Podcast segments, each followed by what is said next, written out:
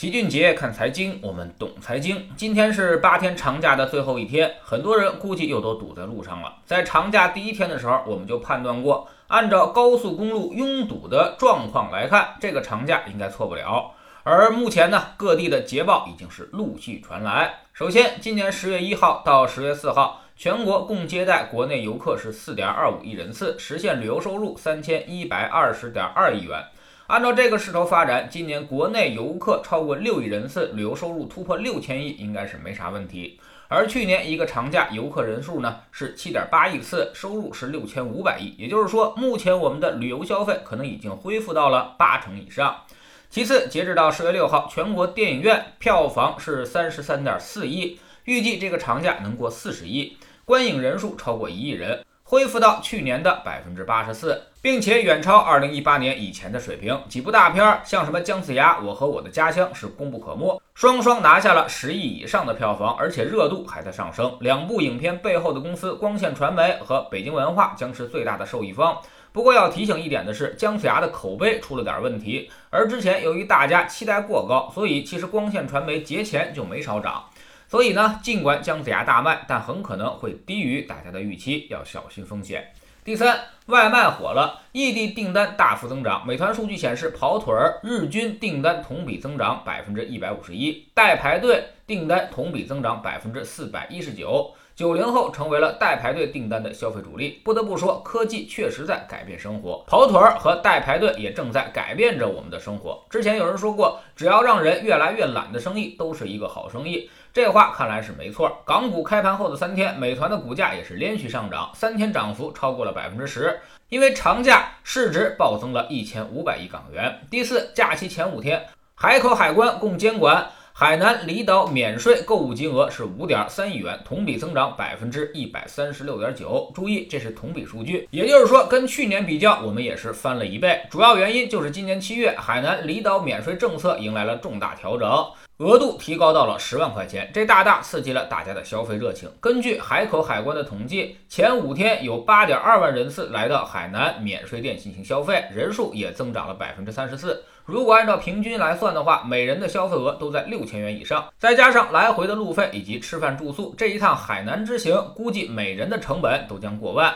所以不要低估国人的消费能力，不是说你觉得没钱，大家就都没钱，实际上有钱人还是有的是的。第五呢，就是多地景区也传来了消息，比如布达拉宫前四天接待人数超过了一百一十四万人，由于人太多，只能采取限流措施，每天限流五千人。还有来自于成都的商家反馈说，国庆期间的营业额是平常的五倍，已经和去年持平了。综合来看，这是疫情之后经济重启之后的第一个长假。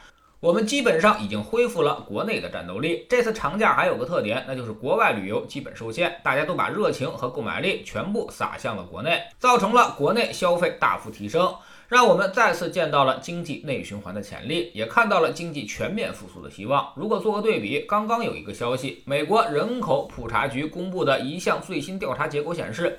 有将近四分之一的美国家庭表示，他们的家庭成员正在面临失业或者减薪的压力。将近三分之一的被调查者预计，在未来两个月内，银行可能会收回他们的住房。另外，还有百分之六点八的被调查者表示，他们预期无法按时缴纳房租或者是住房抵押贷款。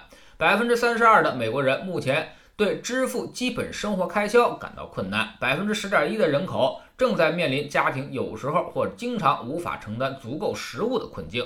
所以，国内外经济现在是不可同日而语的。今年以及明年，中国经济在全世界的领先优势将非常的大。正是由于这种优势，现在人民币持续的在升值。经过短期的调整之后，人民币已经升到了最高六点七的位置，而美元则重新开始贬值。另外呢，港股开盘之后也已经连涨了三天，这对于我们的股市肯定会构成重要的信心支撑。长假期间，我们最担心的就是隔壁班长突然病倒，当时我们就说可能是个假摔，没想到还真的不幸被言中了。哎，在医院他待了一天就出来了，美国股市也就跌了一天。然后立马就涨了回去，所以最大的利空也就此消除，剩下的基本都是好消息。长假之后的投资市场还是很值得期待的。目前从周期上来看，我们是很明显的复苏周期，金融上是典型的宽信用周期。无论是否紧缩货币，都会有利于股市的表现。所以呢，把周期看明白了，就应该对股市有点耐心，有点信心，耐心的等待着下半场业绩驱动的爆发。在知识星球秦杰的粉丝群里面，我们昨天给大家复习了资产配置的思路，回答了为什么要进行资产配置，过去十年资产配置表现到底是怎么样的。为何市场不涨，我们的配置也能做到年化百分之八到十的收益？我们给出的组合依据又到底是什么？组合最怕的又是什么呢？该如何进行调整？我们总说投资没风险，没文化才有风险。学点投资的真本事，从下载知识星球 APP 找齐俊杰的粉丝群开始。在这里，我们要让赚钱变成一种常态。老齐不但会给你鱼，还会教你捕鱼的技巧，让你明明白白知道钱到底是怎么赚到的。二零一八年星球建立到现在，跟着老齐做投资的朋友。少说也赚了百分之五十以上了。更重要的是，你自己已经在明显提高。在知识星球老齐的读书圈里，我们昨天结束了《价值》这本书，今天恢复到一天一更的状态。